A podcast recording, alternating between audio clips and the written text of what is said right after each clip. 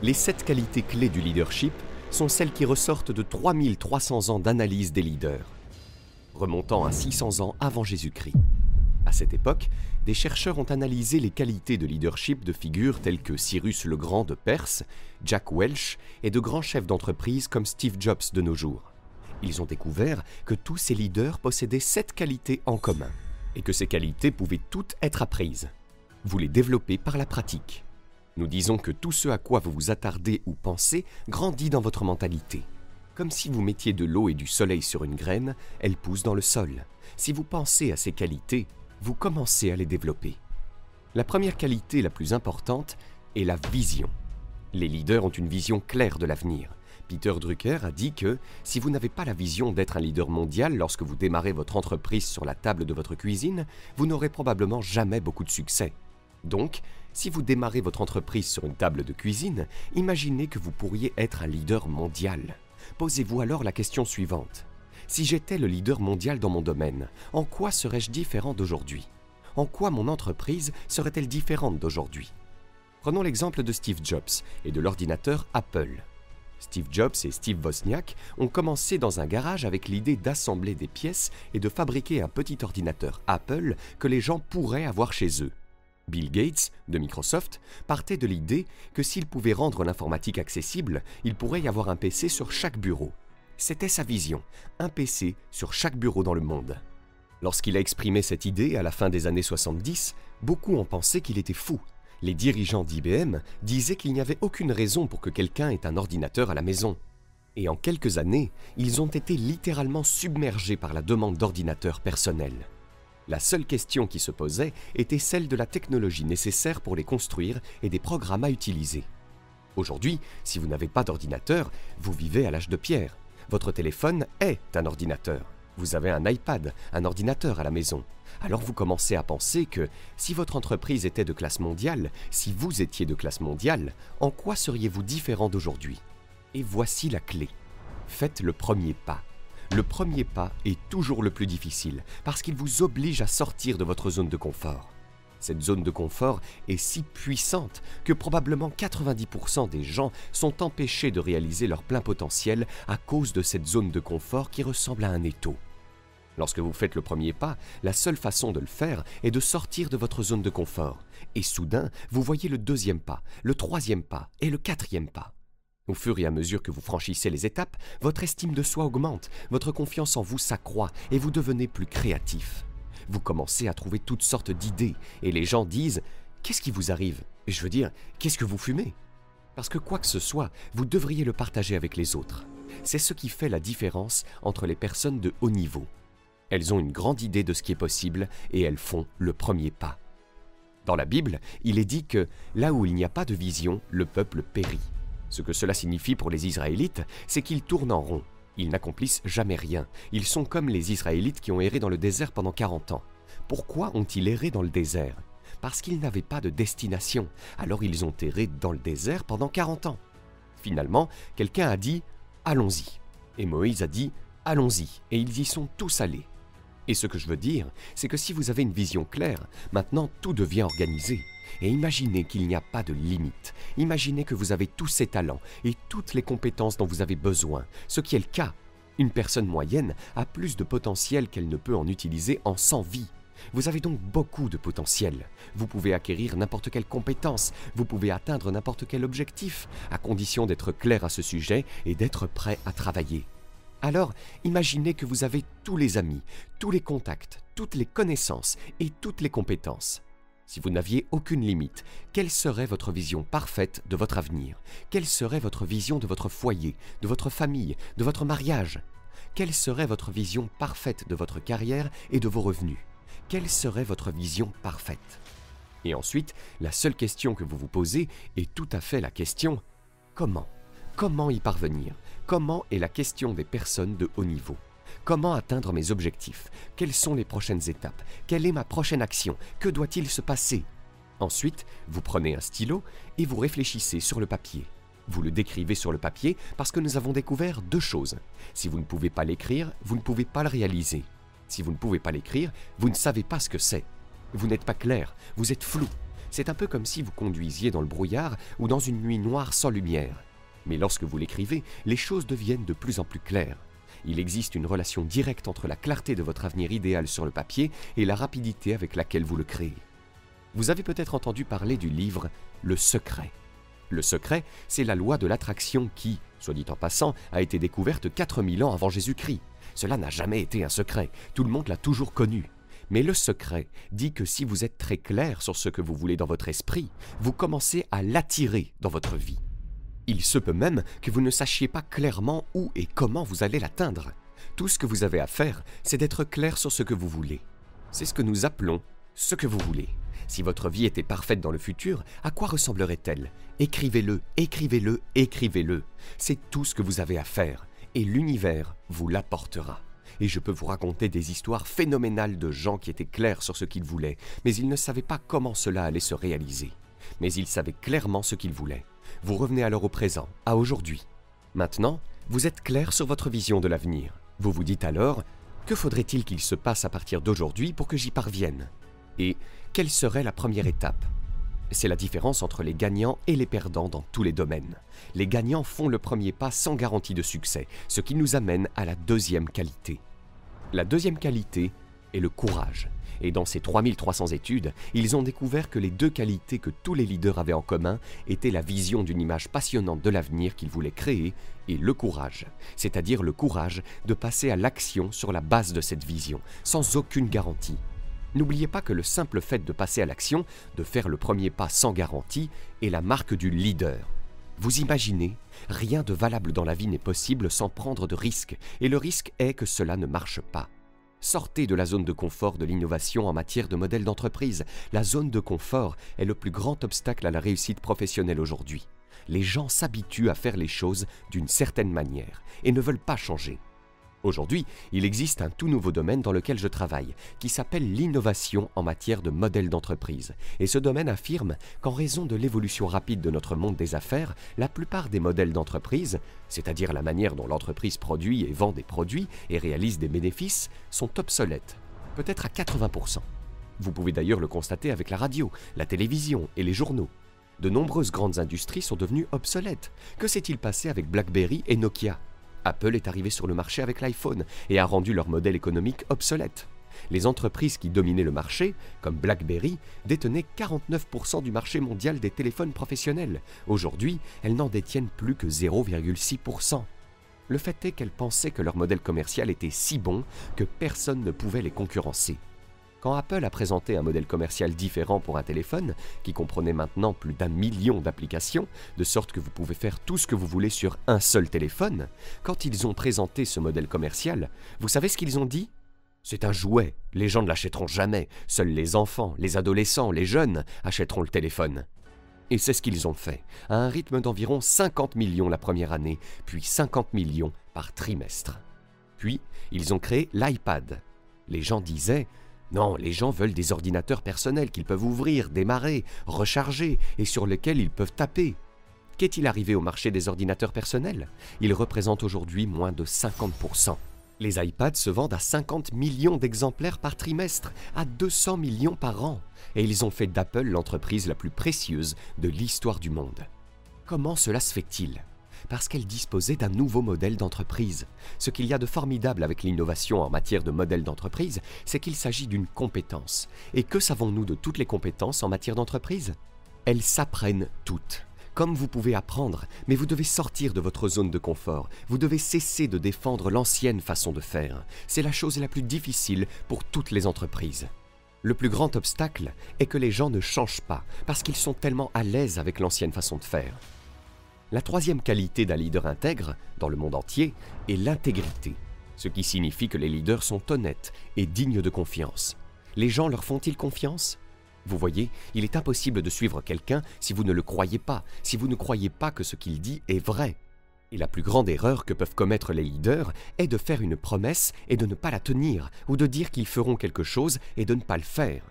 L'intégrité est donc considérée comme la compétence la plus importante. En fait, elle vient même avant le leadership, la vision et le courage. Si vous êtes un leader et que vous avez la réputation de ne pas dire la vérité, vous serez rapidement mis à l'écart et tout le monde le saura. Tout le monde saura qui vous êtes et alors vous serez fini. Il y a de nombreuses années, j'ai travaillé pour un homme. Je me suis assis dans son bureau et je l'ai regardé faire quelque chose que je n'ai jamais oublié. Cet homme avait commencé comme médecin et gagnait bien sa vie. Il a commencé à faire de petits investissements après ses heures de travail. Il a fini par travailler dans un grand hôpital où il rencontrait des hommes d'affaires dans son bureau. Il investissait son argent supplémentaire dans de petits investissements, puis dans des investissements plus importants, et enfin dans des investissements encore plus importants. Cet homme avait un caractère incroyable. Tous ceux qui le connaissaient savaient qu'il était l'un des hommes les plus honnêtes au monde.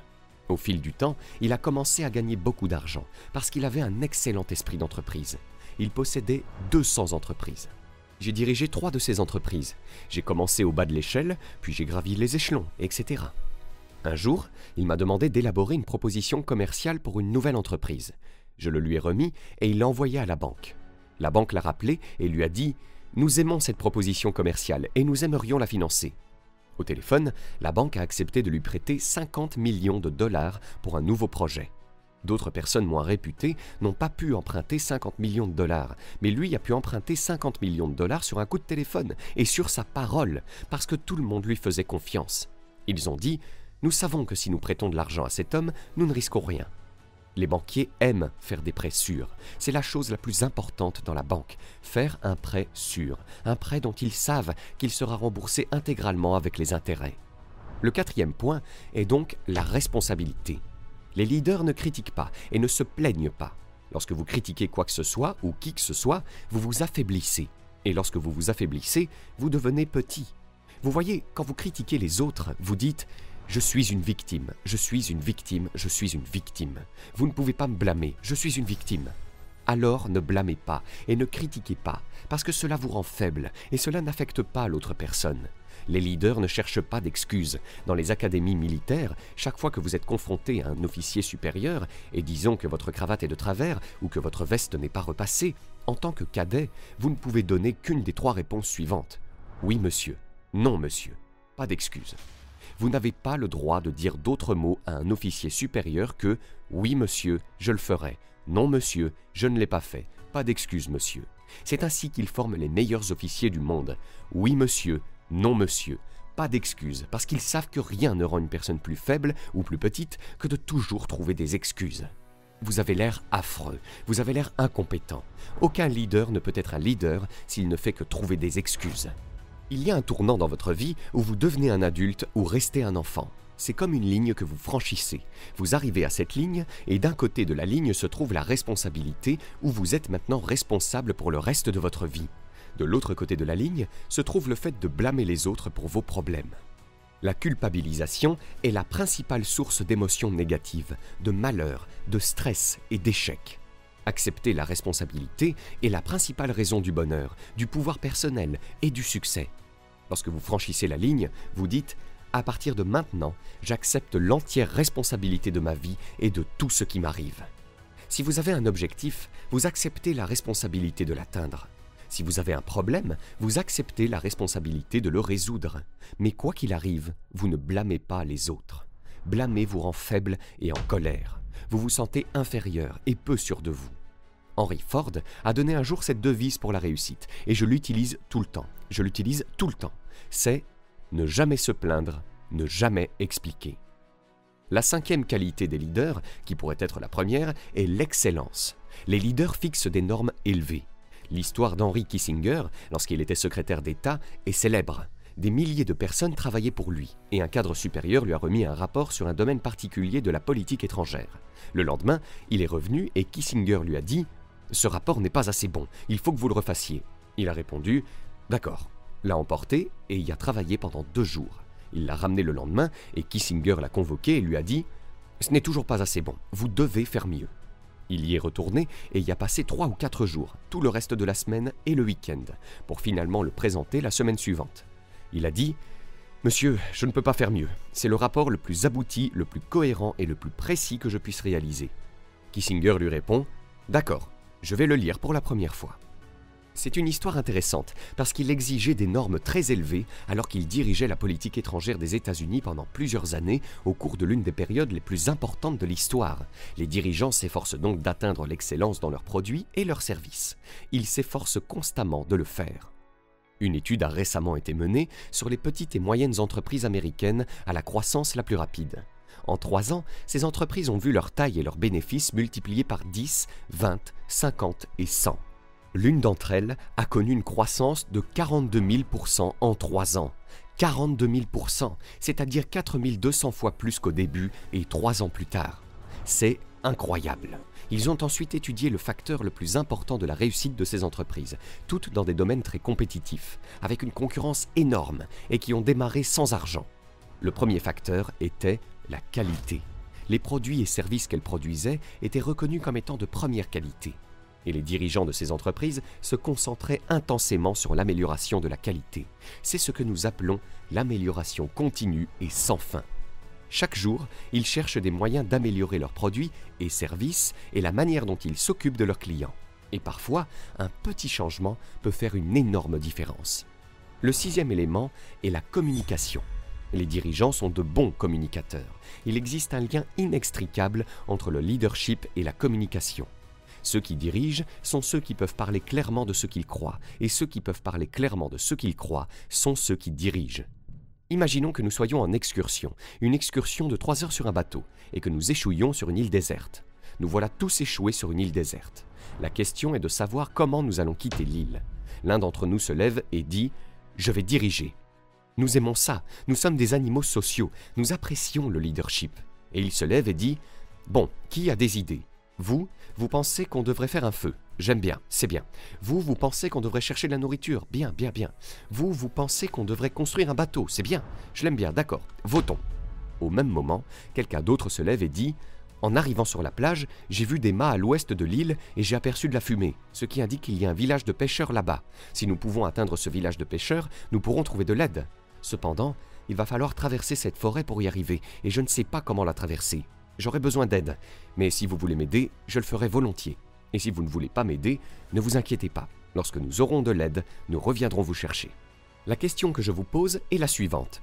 Qui voulez-vous suivre? Nous voulons suivre le second.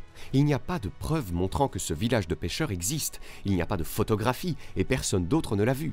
La seule chose que nous avons, c'est sa conviction, sa croyance absolue en l'existence de ce monde que nous ne pouvons pas voir et sa capacité à exprimer cet état futur avec des mots qui nous attirent. Nous nous porterons volontaires pour l'accompagner, peut-être même en prenant des risques personnels. Je ne sais pas comment traverser la forêt, je ne sais pas comment couper les arbres, mais j'irai, parce que je crois que c'est important pas pour moi, mais pour l'ensemble du groupe. L'ironie, c'est que notre propre survie dépend de notre capacité à nous entraider. Voilà l'ironie, et c'est parti. Nous nous rassemblons.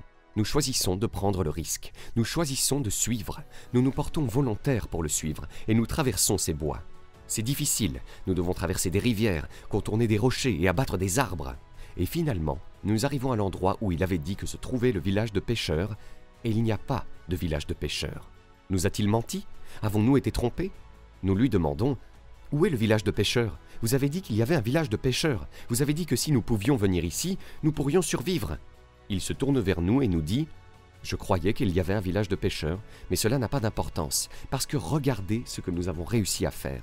Nous avons réussi à traverser cette forêt ensemble. Cela signifie que nous pouvons choisir n'importe quelle direction sur cette île et que nous serons capables d'y arriver. C'est ce qu'on appelle le leadership. Lorsque les gens croient en ce que vous croyez, ils travailleront pour vous avec du sang, de la sueur et des larmes. Quand ils ne croient pas en ce que vous croyez, ils travaillent pour votre argent. Le but n'est pas de s'entourer de personnes qui ont besoin de ce que vous avez, le but est de vous entourer de personnes qui croient en ce que vous croyez. La septième qualité du leadership est l'action. Il y a de nombreuses années, lors d'une conférence, j'ai parlé à Rich DeVos, alors qu'il était en pleine ascension. Rich DeVos, le président d'Amway, qui pèse aujourd'hui 5,3 milliards de dollars, a commencé par frapper aux portes en vendant du savon, et il a gravi les échelons. Je lui ai demandé Qu'avez-vous découvert? Quelle est la qualité la plus importante des personnes qui réussissent? Et il m'a répondu Brian, il m'a dit que nous avons découvert qu'il existe une relation directe, je me souviens encore de ce qu'il m'a dit, entre la rapidité avec laquelle une personne passe à l'action sur une nouvelle idée et la probabilité qu'elle passe à l'action sur n'importe quelle idée. L'orientation vers l'action est donc essentielle. Nous observons les gens, tout le monde entend les mêmes choses, les mêmes idées, mais nous observons ensuite la rapidité avec laquelle ils passent à l'action. Et si une personne passe rapidement à l'action sur une nouvelle idée, ses chances de réussite augmentent de plusieurs centaines de pourcents. Et le plus merveilleux, c'est que lorsque vous passez à l'action, vous bénéficiez de trois avantages. Le premier est que vous obtenez un retour d'information, ce qui vous permet de vous autocorriger. Toute la vie est un processus d'expérimentation, de retour d'information, de changement et de correction. C'est toute la vie. Deuxièmement, vous avez des idées.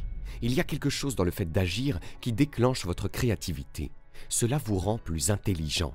Cela active une plus grande partie de votre cerveau. Rester assis passivement ne fait rien, mais agir illumine votre cerveau comme un sapin de Noël. Et le troisième facteur, c'est que l'action vous donne confiance en vous. Votre confiance en vous augmente au fur et à mesure que vous agissez dans le sens de vos objectifs. Plus vous avez confiance en vous, plus vous êtes créatif, plus vous avez d'énergie, plus vous êtes heureux.